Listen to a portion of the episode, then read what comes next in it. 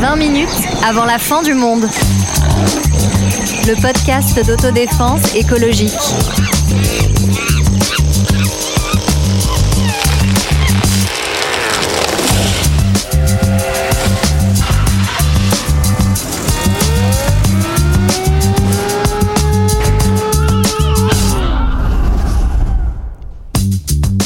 Bonjour, bonjour, bonjour. Sur la route de l'écologie, il y a beaucoup de pièges mortels. Des pièges qui rendraient impossible cette révolution dans nos manières de vivre, d'aimer, de rêver. Des pièges aussi si l'écologie devient le privilège de quelques-uns et un prétexte pour recycler des idées racistes. C'est de ça dont on vous parle aujourd'hui, à propos des liens entre écologie et extrême droite. On aurait pu vous parler de comment l'extrême droite a déversé de l'argent et des mensonges pour faire douter de la réalité du réchauffement climatique aux États-Unis, par exemple, ou encore du soutien de l'extrême droite à différents moments et dans différents pays à des politiques libérales qui cassent les moyens de la puissance publique et la possibilité de se protéger collectivement. Mais vous connaissez la règle, nous avons une vingtaine de minutes devant nous, l'occasion pour nous de vous parler de ce qui semble le plus dangereux aujourd'hui, l'écologie d'extrême droite. Salut Sonia. Salut tout le monde. Salut Marlène. Salut. Salut Sarah. Salut Antoine. Salut tout le monde, je mets les pieds dans le plat hein, parce que je vais pas vous demander ce que vous pensez de, de l'extrême droite. Pour ou contre Voilà, exactement. Allez, le vote est fini, exactement. Mais justement, Oh. cette extrême droite, ce n'est pas un truc invariant qui serait euh, tout le temps et partout la même chose. Comment on peut la définir? Bah, on a été voir du côté des historiens et euh, notamment de cet historien de l'extrême droite Nicolas Lebourg qui nous dit que c'est extrêmement difficile de définir. Ah bah, nous voilà bien l'extrême aidés. droite. Alors c'est difficile parce que l'extrême droite c'est pas d'abord une, une question de programme comme on aurait pu l'imaginer, mais une question de vision du monde.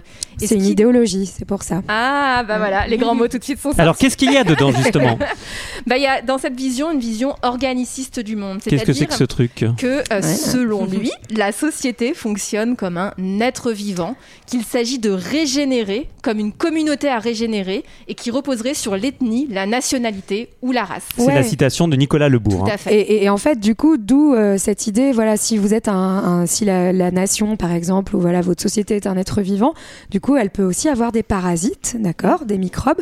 Euh, Ah, j'aime on- pas trop voilà. ça, moi. On, euh, et, non, et, c'est, et, et donc ce corps doit être en effet régénéré. C'est comme ça qu'on s'est retrouvé, euh, voilà, avec beaucoup de théories, notamment de l'homme nouveau euh, dans les années 1930, avec les totalitarismes d'extrême droite fasciste et nazi, qui pensaient, voilà, que euh, cet homme nouveau allait venir justement régénérer cette société, sauver la race et assurer la puissance de la nation.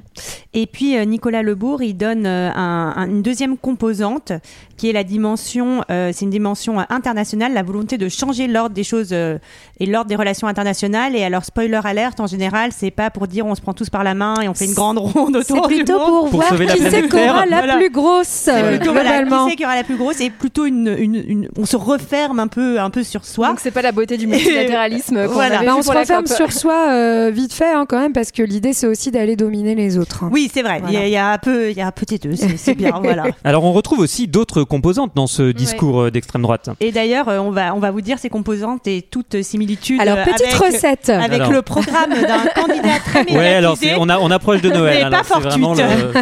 le- bah voilà, donc il y a déjà le discours de la menace. Donc l'idée, voilà, que votre votre corps social est menacé et va être altéré par quelque chose. Et en général, cette menace, c'est un ennemi justement, un ennemi qu'il faut combattre. Euh, et, euh, et, et en général, euh, voilà, pour l'extrême droite, cet ennemi vient de l'ailleurs et ça va être ce qu'on appelle celui qu'on va appeler le migrant. Le et migrant, le migrant est en par- alors ce migrant en particulier euh, n'est pas blond aux yeux bleus hein. on Oui. l'aura remarqué c'est souvent le migrant et l'immigré musulman en Aujourd'hui, en particulier tout qui est désigné effectivement pour euh, pour l'extrême droite Et c'est ce que le collectif Zetkin, dans un livre qui est vraiment super et qu'on vous recommande, Ah hein, oui, qui s'appelle. Fascisme fossile, explique que l'immigration pour l'extrême droite, c'est un problème entonnoir. En gros, tout passe par ce problème. Oui, et puis alors il y a autre chose aussi, c'est c'est le retour euh, à l'ordre, puisque souvent l'extrême droite euh, va, va critiquer une société euh, qui, euh, j'allais dire qui part en couille, mais c'était vulgaire. Bref, ah y a Ah bah oui, il n'y a plus d'or, merde, effectivement. déclin, chaos, et il faut restaurer l'autorité, et surtout il faut un, un chef Ah oui. Autoritaire, qui va mener, ouais, bien mener bah qui en a justement Exact, et qui en a lui Voilà, exactement. Voilà, et puis l'idée aussi, c'est de défendre donc un, un enracinement, donc encore une fois, euh, l'idée euh, de, de, de là où on vient euh, contre les autres. Et puis euh, aussi quelque chose qui nous semble très important euh, à mettre en avant, c'est une attaque de tous les contre-pouvoirs sur le plan euh, matériel, législatif, euh, symbolique. Oui, bah, notamment euh, l'indépendance de la justice, hein, et ça fait écho quand même à de nombreuses pas du tout choses. ce qui se passe chez nous. Non, mais c'est ça, à de nombreuses choses qu'on entend dans les médias, et d'ailleurs qui ne vient pas de, que de l'extrême droite, sur euh, la justice qui poursuit euh, ces pauvres Bah, anciens droite- présidents de la République. L'extrême droite n'est peut-être pas que chez l'extrême droite et on retrouve des discours d'extrême droite Ouais, un peu partout. Mais tu parlais de l'indépendance de la justice, mais pas seulement, l'indépendance des chercheurs aussi qui sont attaqués quand ils sont par exemple taxés d'islamo-gauchistes, euh, l'indépendance des associations, la liberté de manifester, toutes ces libertés qui sont euh, aujourd'hui euh, mises au pas euh, de la société dans un discours général de suspicion. Oui, et en fait, juste pour expliquer aussi, hein, c'est, euh, c'est- voilà, toutes ces, ces libertés sont menacées, soi-disant justement pour restaurer euh, l'ordre, l'identité, les traditions, et soi-disant pour le bien-être de tous, pour assurer justement euh, cette ré- régénérescence de, euh, du corps social. C'est beau ce que tu dis, Marlène. J'ai toujours été euh, très sensible à, à ces belles idées. Et c'est pour ça qu'il y a un très gros danger quand on entend euh, parfois, euh, on peut des, des gens pouvoir dire, ben ouais, l'extrême droite, euh, bah, quand ce sera au pouvoir, ça fera les pieds à tout le monde, hein, bien fait pour vous, hein. Et on se rendra compte comme c'est pourri et on passera à autre chose. Ben non, en fait, parce que le pouvoir, ça se verrouille et il y a des violences euh, en plus sur euh, les êtres et l'environnement qui ne sont pas du tout réparables. Donc c'est le gros danger. Oui, et en général, c'est plutôt les plus faibles et Bien les sûr. plus vulnérables qui vont s'en prendre le plus. Voilà, dans la figure. Et donc tu le disais Sonia, c'est pas qu'une histoire de parti politique parce que l'extrême droite n'est pas uniquement dans les formations euh, partisanes, hein, donc vraiment les partis politiques d'extrême droite, euh, elle circule ses idées largement au-delà de ses À la frontières. télé Oui. peut-être voilà, c'est oui. qu'en fait, il y a l'extrême droite a de nombreux relais, donc euh, qu'on retrouve euh, dans, dans les médias, mais qu'on va retrouver aussi, euh, voilà, par exemple, dans les, ré- enfin, sur les réseaux sociaux. enfin, on peut donner l'exemple hein, cette année euh, qui a fait beaucoup parler de lui, de Papacito, euh, donc ce euh, blogueur d'extrême droite qui a fait quand même, euh, enfin, qui a mis en scène le meurtre, donc je crois de plusieurs personnalités de gauche, notamment de Jean-Luc Mélenchon. euh, voilà, et, et en fait, qui, qui banalise finalement euh, cette violence euh, qui, qui va avec ces idées d'extrême droite. Ouais, exactement. Et ça circule donc euh, largement, euh, tu as dit euh, tout à l'heure un peu Sonia, hein, hors des frontières traditionnelles. On peut le voir avec le débat actuel de, enfin en vue de la présidentielle, on a plutôt un décalage très à droite des thématiques de campagne. Et oui, et là, ce serait trop facile et trop dangereux politiquement de faire comme s'il n'y avait pas d'écologie d'extrême droite. C'est que le chercheur Andrew Dobson appelle en fait l'environnementalisme. Le nom semble compliqué, mais en fait, ça dit que ce sont des idées qui sont compatibles, qui semblent environnementales et qui sont compatibles avec les grandes familles politiques et idéologiques traditionnelles. Chacun décline cet environnementalisme à sa sauce, parce que le danger, si on croit qu'il n'y a pas d'écologie d'extrême droite, c'est de ne pas être capable de reconnaître l'extrême droite derrière une certaine écologie. Et euh, ce que je trouve intéressant, c'est qu'au départ, l'extrême droite a plutôt complètement nié, en tout cas, les questions de, de réchauffement Tout climatique. fait, oui. Il y avait un vrai euh, voilà dédain de ces questions. Euh, L'écologie ne faisait pas partie euh, des programmes d'extrême droite au départ. Et euh, on a vu qu'aujourd'hui, ça a changé. Et moi, une petite anecdote. En 2017, je travaillais pour une association euh, qui bossait sur les questions d'environnement. Et donc, on a lu tous les programmes de tous les candidats. Et c'est là, en fait, que je me suis aperçue, ce qu'on va un peu dérouler plus tard, que euh, il y avait cette idée euh, ah mais nous on est écolo on est écolo on peut produire que chez nous que entre nous euh, ça va être super on va revenir dans nos frontières euh, il se passera plus rien et euh, on émettra moins de gaz à effet de serre et ça on le voyait en fait dans les programmes bah, à l'époque de Marine Le Pen Ouais, et on le retrouve tout encore aujourd'hui avec cette idée que l'écologie, c'est la frontière. Ces mots-là ont, ont été employés justement par l'extrême droite. Alors j'ai oublié Et d'ailleurs. le par- Rassemblement Par le national. Rassemblement national, qui précisément d'ailleurs, je, Jordan Bardella. tout à fait, donc il a, qui a employé ce mot, donc pour dire qu'on va pouvoir se défendre euh, de, de- de la catastrophe écologique en revenant à l'intérieur de nos frontières. Et ça, c'est très dangereux. Exactement. Et donc, euh, Marine Le Pen, en 2017, a créé un, un collectif qui s'appelle le collectif Nouvelle Écologie, qui se veut donc le collectif écolo d'extrême droite. Bon, je crois que ça n'a pas très bien euh, pris, hein, finalement. Il n'y avait pas beaucoup d'adhérents.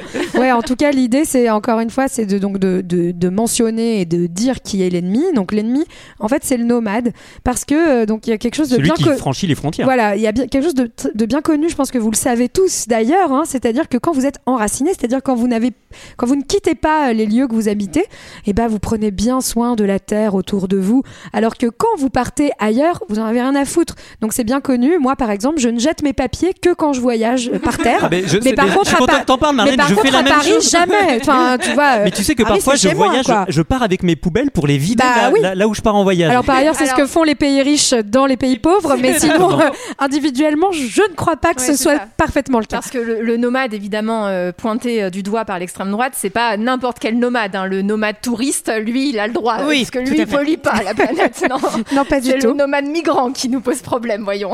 Ben oui, et là, on retrouve cette notion dont on entend un peu trop parler, euh, qui est celle de grand remplacement, selon laquelle euh, aujourd'hui une population, euh, donc les blancs catholiques, serait en train d'être euh, remplacée tout doucement, en secret, par une autre, et en l'occurrence une population immigrée. Allez, et alors musulmane. apparemment, ils sont pas très discrets du Oui, coup. hein, je- C'était insidieux, mais ils les ont vus. Voilà.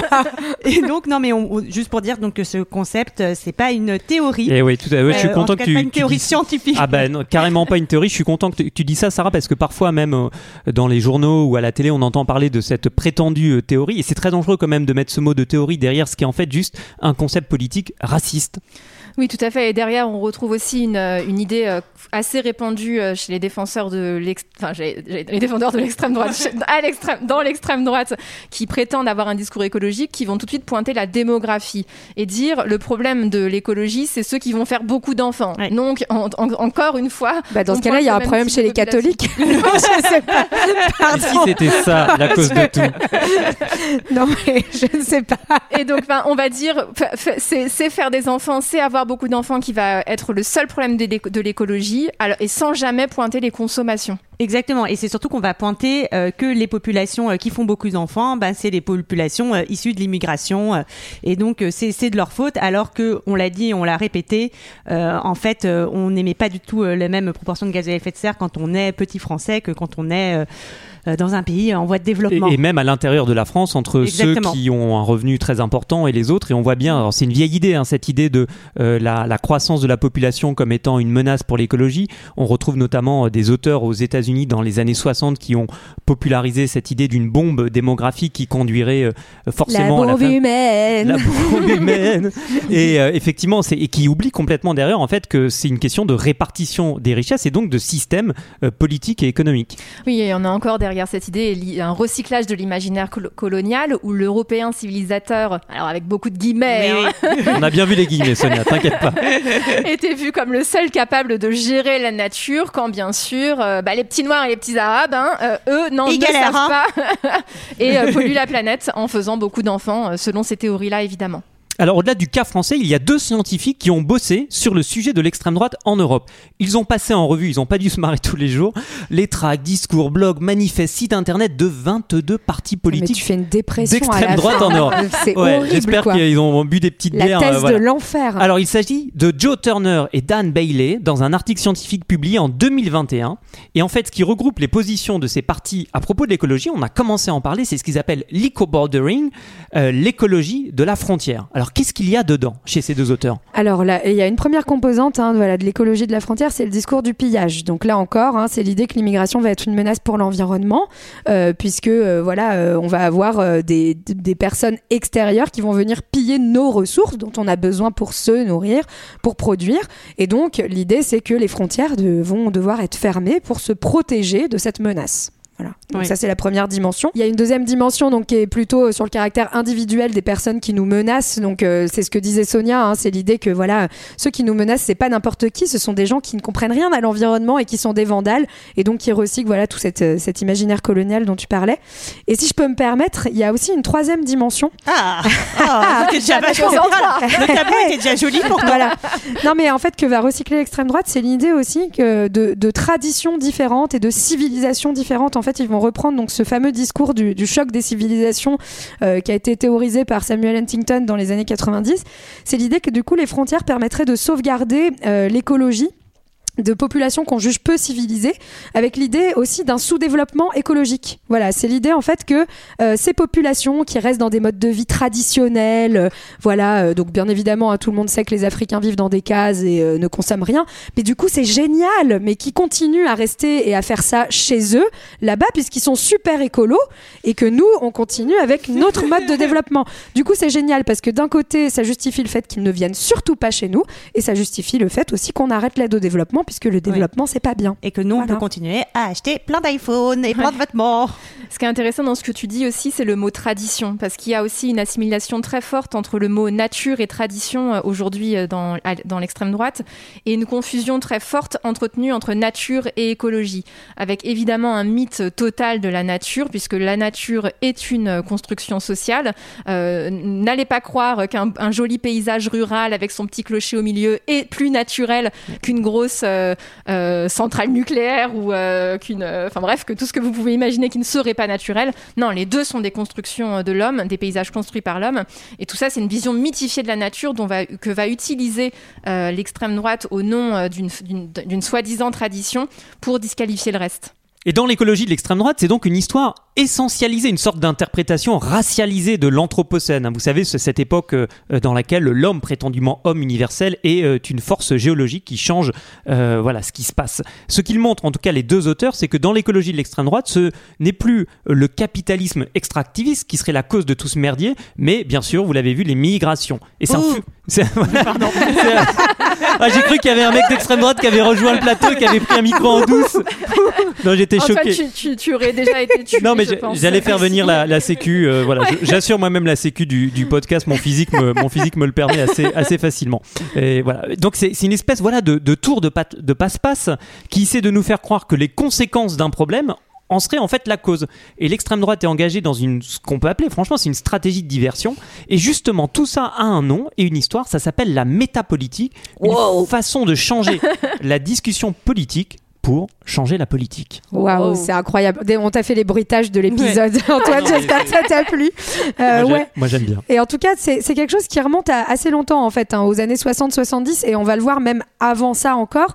Mais ça a été repris par l'extrême droite dans les années 60-70, donc par quelqu'un qui s'appelle Alain de Benoît, donc qui est un penseur d'extrême droite. Et euh, bah, justement, dans les années 60-70, les idées qui dominent plutôt, en tout cas, euh, voilà, les idées nouvelles, sont plutôt les idées de gauche, les idées communistes, etc. C'est loin. Euh, Ouais. Libertaires, voilà, une, autre époque. Euh, et du coup, en fait, il va vraiment réfléchir à la manière dont on pourrait justement imposer d'autres idées dans le débat, euh, chose que la gauche devrait Peut-être faire à laquelle la gauche devrait réfléchir aujourd'hui peut-être. Bref, et donc apparaît à ce moment-là une mouvance qu'on appelle la nouvelle droite. Justement, on, voilà, on ne parle plus d'extrême droite justement pour essayer de bien faire comprendre qu'on est nouveau, qu'on n'est pas les mêmes. Et donc c'est ça la, la métapolitique, ça va être tout le, le lent euh, pour essayer de faire accepter ces idées et les, enfin voilà, les rendre acceptables et, banales. Oui, c'est ça. On va diluer dans le paysage euh, les, idées d'extrême droite et on va euh, changer en fait les termes euh, de la discussion au final. Et avec cette conviction qu'il n'y aura pas de prise de pouvoir, sans une prise de pouvoir idéologique et culturelle sur l'ensemble de la société et du débat. Et spoiler C'est vrai. alert, C'est spoiler vrai. alerte, c'est vrai. Et surtout, ça a très bien marché. Ça je a crois. extrêmement bien marché, je crois oui. qu'on peut dire que ça a très bien Oui, marché. le discours d'extrême droite a envahi complètement le discours télévisuel. Euh, On en a la preuve euh, Politique, éclatante. politique, Alors, on n'a pas prononcé son nom depuis On le ne le début de épisode. si, bah, bon. si tu peux. Bon bah voilà, enfin Zemmour quand même qui est arrivé par la sphère médiatique et qui aujourd'hui s'impose politiquement et qui arrive, euh, ça m'a frappé là, j'ai regardé, ça m'a pris plusieurs jours quand même, mais j'ai fini par regarder son clip euh, merdique là, pardon, mais décidément c'est le podcast vulgaire, vulgaire. Donc son clip euh, crépusculaire où euh, où il nous dit là qu'il est prési- qu'il est candidat, pardon, ou mon dieu quel lapsus. Euh, et donc il parle des, des exilés de l'intérieur pour parler de ces gens là qui quand ils sortent chez dehors et qui voient trois noirs et un arabe, ça y est ils sentent plus chez eux. Mon dieu c'est la fin du monde. Donc bref, et, et ce, que- ce qui m'a frappé, c'est la similitude de cette expression avec une autre expression employée par Bruno Latour qui parle des migrants de l'intérieur pour parler de ceux qui sont quittés par leur pays. Alors c'est extrêmement poétique cette Mhm. fois-ci chez Bruno Latour. Donc c'est des gens dont le pays disparaît à cause des conséquences du dérèglement climatique. Et, et voilà, enfin la similitude des deux expressions, avec d'un côté le repli total et de l'autre au contraire euh, des gens en fait qui sont en proie à des catastrophes les plus terribles, et de voir qu'aujourd'hui c'est de, ce- de ces premiers qu'on parle tout le temps, bah moi ça me rend dingue. Ouais, et juste ce qu'il faut euh, ce qu'il faut dire aussi, hein, rappeler, c'est que la métapolitique, ça vient pas de l'extrême droite à l'origine, et ça vient plutôt de l'extrême gauche. Euh, non, mais c'est important de, de le dire. Euh, c'est ce que rappelle notamment le, le chercheur Razmik Kecheyan, qui est, enfin voilà, que je vous conseille parce que tout ses écrits sont vraiment euh, euh, magistraux. Et il explique bien qu'en fait, c'est une idée qui a été inspirée par Antonio Gramsci, qui était un penseur politique euh, italien communiste des années 20, qui a fini par mourir dans les prisons de Mussolini, d'ailleurs en 1937, et qui expliquait que justement le seul moyen de faire la révolution et de la gagner, c'était de gagner la bataille culturelle. Oui, c'est ce qu'écrit euh, Ra- Razmig Kocheyan quand il dit que voilà, c'est la nécessité d'un travail sur la culture et le langage préalable à la prise de pouvoir. Alors, est-ce qu'on a des exemples de, de cette, de cette métapolitique au-delà de- des cas qu'on a déjà évoqués? Bah, il n'y a pas une école qui a été créée là? Eh oui. euh, Ah, ça a l'air bien. Non mais alors, je, je tiens à le dire quand même, cette Ouais, la école, raciste school. euh, Ça la s'appelle- School of Economics. Ouais, mais- bah, en fait, non. mais c'est quand même euh, intéressant. C'est donc c'est une école à Lyon qui a été fondée par Marion Maréchal Le Pen, qui s'appelle Institut de sciences sociales, économiques et politiques. Alors, Eh du oui. coup, je suis allée euh, sur le site hein, quand même pour voir. Non, mais parce qu'il faut comprendre que si on ne cherche pas un peu, euh, je pense qu'un étudiant peut se retrouver dans cette école Enfin, sans va, aucun oui. souci. Alors, c'est une peut y aller par Parcoursup? Alors oui, absolument, Ah on oui peut y aller par parcoursup, bien sûr. C'est une école, c'est une école privée. C'est une école privée, donc euh, voilà, euh, école qui dit école privée dit qu'il faut toujours quand même regarder un peu ce qu'il y a derrière, Ouais. évidemment. Mais euh, voilà, quand vous y allez, vous avez la- sur le site, vous avez l'impression que c'est juste une école de sciences sociales, et, et je trouve que c'est très très risqué parce que Mm. évidemment c'est une approche des sciences sociales qui n'a rien de scientifique et qui est surtout extrêmement idéologique. Voilà.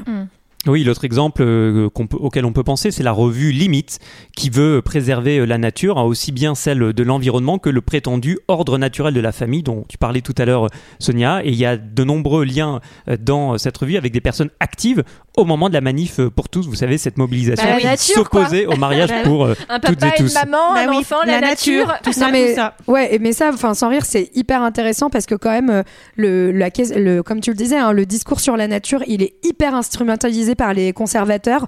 Donc il y a vachement euh, déjà le retour à, à une soi-disant na- nature qui va à l'encontre du progrès en fait. Donc par exemple, euh, on prend pas de médicaments, euh, enfin tous ces trucs-là. Et surtout pas d'éoliennes pour ne pas Voilà. ces magnifiques paysages naturels des bocages. Voilà, ou encore par exemple, on en avait parlé dans l'épisode sur l'écoféminisme, hein, euh, l'injonction à manger tout comme il faut, euh, bio, etc. Mais quand même, c'est les mamans qui doivent le faire parce que c'est naturel que ce soit elles qui s'occupent de tout le monde. Et oui, une critique du capitalisme qui sert, tu le dis bien Marlène, à recycler des idées euh, réactionnaires, racistes, qui sont très classiques euh, à l'extrême droite. Alors on a dépeint ce, ce paysage, euh, ce paysage-là. Glamour. Voilà. Voilà. Et Sarah est en train de jouer avec des ciseaux. Je crois qu'elle va nous. Voilà. Je sais pas si je veux pouvoir planter quelqu'un Voilà. ou. Non, non, non. Ben justement, justement. Justement. Alors, pour ne pas s'arrêter là-dessus et on approche de la fin de cet épisode, comment euh, faire euh, face à l'extrême droite aujourd'hui, Sarah? Eh ben, déjà, on apprend un peu plus à la reconnaître et on n'a pas peur d'appeler euh, l'extrême droite l'extrême droite, des propos racistes des propos racistes, et on se laisse pas intimider quand on nous dit ah vous nous laissez pas nous exprimer, on a le droit de pas avoir, on a le droit d'avoir des opinions différentes. non, plus rien le racisme, on rappelle, enfin c'est juste un délit, les propos haineux, etc. Ce n'est pas une opinion. Et, euh, et on, on peut le dire quand même que euh, on a eu euh, la Marine Le Pen qui a donné une meilleure figure au Rassemblement national que son père, et ça marche très Il bien. dédiabolisé et c'est efficacement. dédiabolisé très efficacement, mais c'est Et aussi grâce à. Zemmour, encore une fois, Et puisque Zemmour, qui est maintenant euh, où le, on, on- Exactement. on commence à penser que le Front National n'est plus extrême droite, mais que c'est Monsieur Zemmour. Et puis on peut aussi euh, rappeler qu'il y a une écologie attachée à la justice et à l'égalité qui ne sera jamais compatible avec un discours qui fait de l'étranger et de l'immigration la figure de la menace et du mal et qui promet une politique d'exclusion et de stigmatisation de grande ampleur. Oui, l'écologie, c'est pas nécessairement synonyme de bien. Euh, ça dépend des, des, des, des- des critères avec lesquels elle va être appliquée. Et donc, il faut se méfier de ça. Voilà, et puis une, une écologie, tu le disais, attachée à la justice, à l'égalité, mais aussi une écologie intersectionnelle qui euh, rejoint euh, le combat social, féministe, antiraciste, anticapitaliste. Bref, Ouais. euh, un système Ah ben de voilà. pensée global. Voilà, Voilà. nous voilà pour 2022, vous Ah, l'avez compris. C'est les- notre programme. voilà, cette fois, c'est vraiment notre programme. Les masques sont tombés. Et ce qu'on peut aussi euh, essayer de, de faire, c'est de soutenir toutes les personnes qui sont en première ligne parce qu'elles sont victimes directes et immédiates de l'extrême droite, ou alors parce qu'elles sont en train de la combattre, euh, par exemple en manif, dans des associations, en faisant un travail scientifique, bien sûr, chacun avec euh, avec ses moyens. Et euh, il ne s'agit pas de, de jouer à qui le plus pur ou le plus engagé. On n'a pas tous Surtout pas la voilà, pureté, non. exactement. les mêmes possibilités physiques ou financières ou de contraintes euh, géographiques ou, ou en termes d'emploi du temps pour s'engager.